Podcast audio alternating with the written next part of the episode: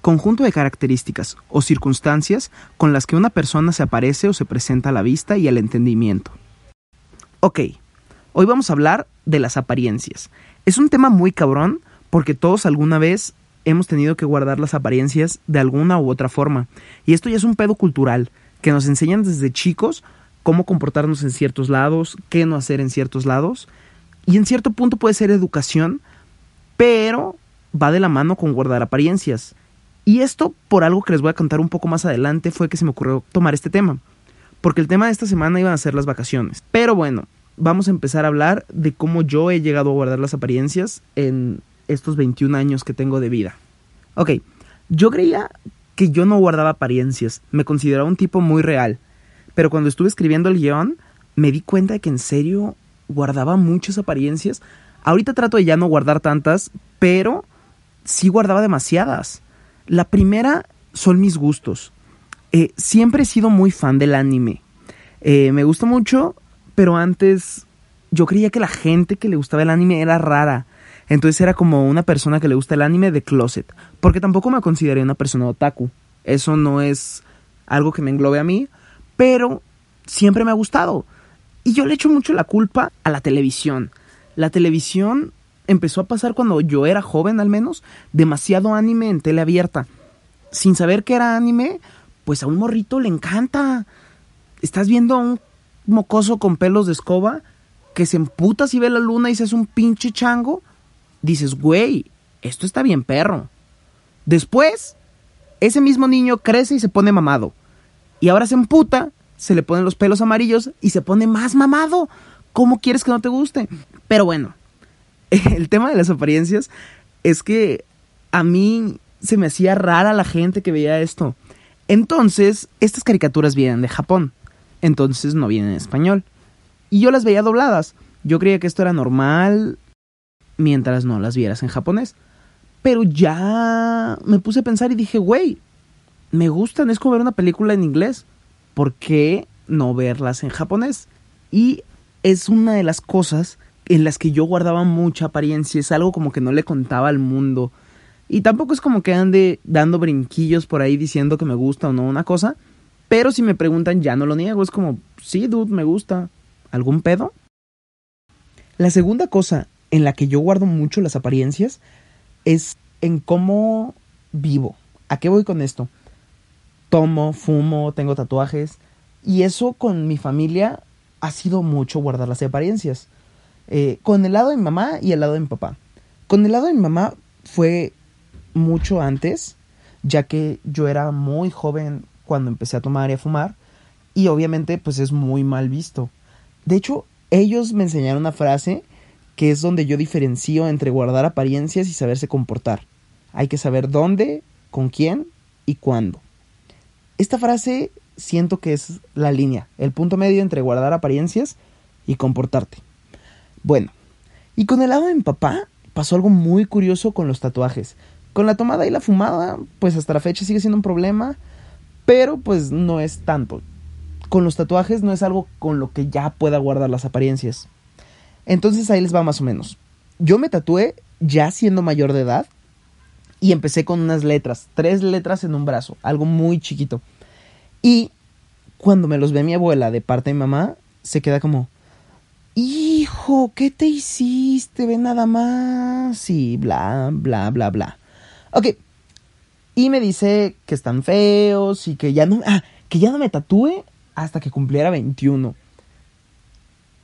acabo de cumplir 21 este mes, tengo 14. No pude guardar las apariencias. Perdón, abuela.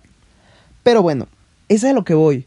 Eh, son muy conservadores y para ellos está mal. Que también es un punto de vista y se respeta. Pero es, es parte de lo que quiero decir. Se guardan mucho las apariencias. La tercera es el estatus socioeconómico. Esto es algo que me pasaba mucho en la primaria. Yo en la primaria era insoportable. Así, yo veo fotos o me acuerdo cómo era y digo, Dios mío, ¿por qué podía ser así? ¿Por qué nadie me decía no? Era un higadito. Yo mismo me hubiera sapeado como morro baboso. Pero bueno, eh, hay algo que hasta la fecha me sigue trayendo repercusiones. alguna vez, o sea, no sé, no puedo explicar por qué, pero alguna vez salió el, el iPad 3 y la compramos. Y yo dije, güey, sería una súper idea subir una foto de mi nueva iPad. Ya es presumido, pero mm, no tanto. Súmale que no era la foto del iPad, era yo sosteniendo el iPad con mi cara como un selfie con el iPad al lado. Subo la foto y después dije, si piensan que es pirata, a eso iba con guardar las apariencias. Me tomé otra foto igual, la misma pose, solo con el iPad atrás para que se viera la manzana. Eh, son fotos que todavía tengo y no las he borrado nada más para recordarme lo pendejo que estaba. Y, y seguido que, que amigos míos se meten a mi Facebook y me stalkean y ven eso, Dios, la carreta que me hacen, pero me la merezco. Fue una estupidez que no sé por qué la hice, pero ¿me la merecía? Sí, sí me la merezco porque es tratar de, de hacer una chaqueta mental de, de, un mundo que no es el tuyo o tratar de mostrar algo a alguien que, que créeme que no le importa. Eh, no, no, sé qué pensaba en ese momento. Es, es, es algo que no puedo decir. Y nada más me queda afrontar la guasa, la burla. Ok, la última cosa en la que guardo las apariencias, y creo que es en lo que actualmente todavía las guardo, y es lo que quiero trabajar para ya no hacerlo, es cuando sales con alguien.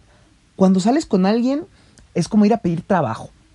Te vendes, llegas prácticamente con un currículum imaginario a, a venderte, a, a mostrar lo mejor de ti, y ahí es donde más guardas las apariencias, eh, tratas de dar como, no sé si la mejor cara de ti, o hay veces que hasta le pones más crema a tus tacos e inventas unas cosas que no.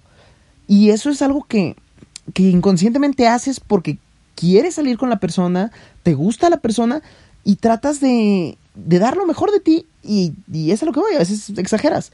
Entonces ahí es donde yo digo, wow, dude, hay que demostrar quién somos, porque al final siempre, siempre va a salir, ¿sabes? La mierda siempre flota. Entonces, pues es algo que quiero yo trabajar. Y cuando digo quiero trabajar, lo quiero trabajar neta, porque al final solo te trae pedos, ¿sabes? O sea, eso no está chido. Y pensando como en las cosas que yo he dicho para guardar apariencias, creo que la peor es la manera de tomar. Cada que salgo con una chava es como, no sé por qué tengo como el, el, la manía de tratar de ser como el niño bueno. No estoy diciendo que sea un maleante o, algo así, pero sí trato de, dar una mejor cara. Pero al final, todas mis relaciones tienen como el común denominador de que tengo pedos por la peda. Pedos por peda. Qué buena combinación. Pero bueno, eh, y es algo que no tengo que proyectar. Eh, o lo cambio y dejo de chupar. O le digo, ¿sabes qué? Soy ebrio. Y, y ya. O sea, la morra va a decidir al final si quiere o no entrarle. Pero si entra a base de mentiras, pues es como, dude, ¿por qué no me dices esto? Terminé con un puto borracho cuando me habías dicho que eres un niño bien tranquilo. Y, y es a lo que voy.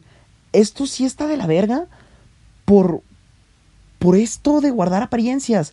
Eh, a mí me gustaría trabajarlo para poder hacer mi currículum imaginario real. Y que, o sea, sí vender lo mejor de mí, pero lo de mí real.